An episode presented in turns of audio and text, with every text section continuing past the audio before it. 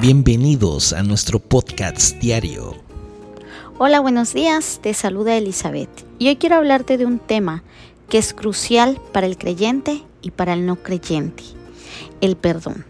Y es que el perdón es una decisión y un acto de obediencia a Dios, una fuente de libertad y sanidad espiritual, una forma de restaurar relaciones y un testimonio del amor de Cristo en nuestras vidas. El perdón es el camino hacia la paz, la reconciliación y la vida abundante que Dios desea para nosotros.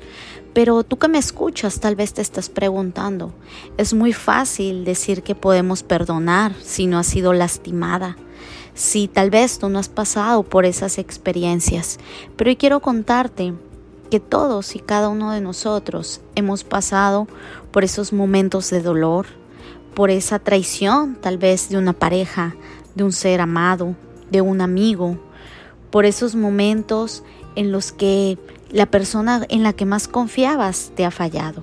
¿Y cómo logramos perdonar a las personas que tanto daño nos han hecho?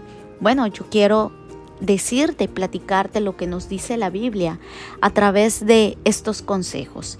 Y el primer consejo es que reconozcas el dolor y el resentimiento.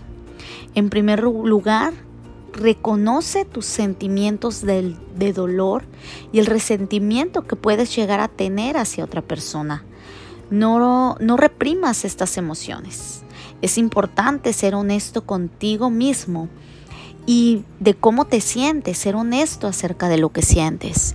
Si tienes que llorar, puedes hacerlo y esto va a ser una forma de poder sacar lo que aún llevas dentro. Otro del consejo es orar por la gracia para perdonar. Busca a Dios en oración y pídele la gracia para perdonar a la persona que te ha herido. Jesús nos enseñó a orar por nuestros enemigos en Mateo 5:44 y esto incluye aquellos que nos han hecho daño. Recuerda, otro consejo es recordar tu propio perdón. Recuerda que tú también has fallado, que has lastimado, que has negado, que has rechazado, que has herido y reflexiona sobre el perdón que has recibido de Dios a través de Jesucristo. La parábola del deudor y misericordia en Mateo 18 del 21 al 35 nos recuerda la importancia de perdonar a otros porque hemos sido perdonados abundantemente en Dios. Otro consejo práctico es comprende el propósito del perdón. Reconoce que el perdón no es excusar un comportamiento de la persona que te hirió ni olvidar lo que sucedió. Es más bien la forma de liberarte a ti mismo del peso del resentimiento y permitir que Dios sea el juez. Dice la palabra que las cosas dejadas a Dios son mejor. Tú deja en las manos de Dios todo eso que te duele, que te lastima. Otro de los consejos, y si aún tienes a la persona que te ha lastimado y la ves, es hablar con la persona si te es posible. Si es apropiado y seguro hacerlo, considera hablar con la persona que te lastimó. Esto puede llevarte a una reconciliación y una sanidad en la relación, siguiendo el consejo de amar a nuestro prójimo y perdonarle. Otra de las cosas mucho más importantes es cuidar tu bienestar emocional. Busca apoyo en amigos, familias, en un consejero cristiano, mientras atraviesas el proceso del perdón y la sanidad. Proverbios 27, 17 nos recuerda que el hierro afila el hierro y la comunión con otro creyente puede ser valiosa para ti. Practica el perdón continuamente. El perdón puede ser un proceso continuo, especialmente si el daño fue profundo. No te sorprendas si eres recordado a ti mismo en perdonar o renovar tu decisión de perdonar de vez en cuando. Debes de ir perdonando poco a poco y practicarlo para que cuando menos te des cuenta, la herida ha sido cerrada y has soltado ese perdón. Y como último punto, confía en la sanidad de Dios. Recuerda que tenemos el mayor ejemplo que es nuestro amado Padre Celestial.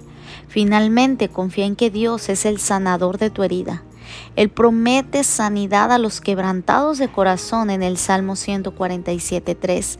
A medida que sigues buscándolo y dando ese perdón, experimentarás tu sanidad en tu vida, experimentarás eso que es tan precioso, que es sentir la plenitud de Cristo en nuestro corazón.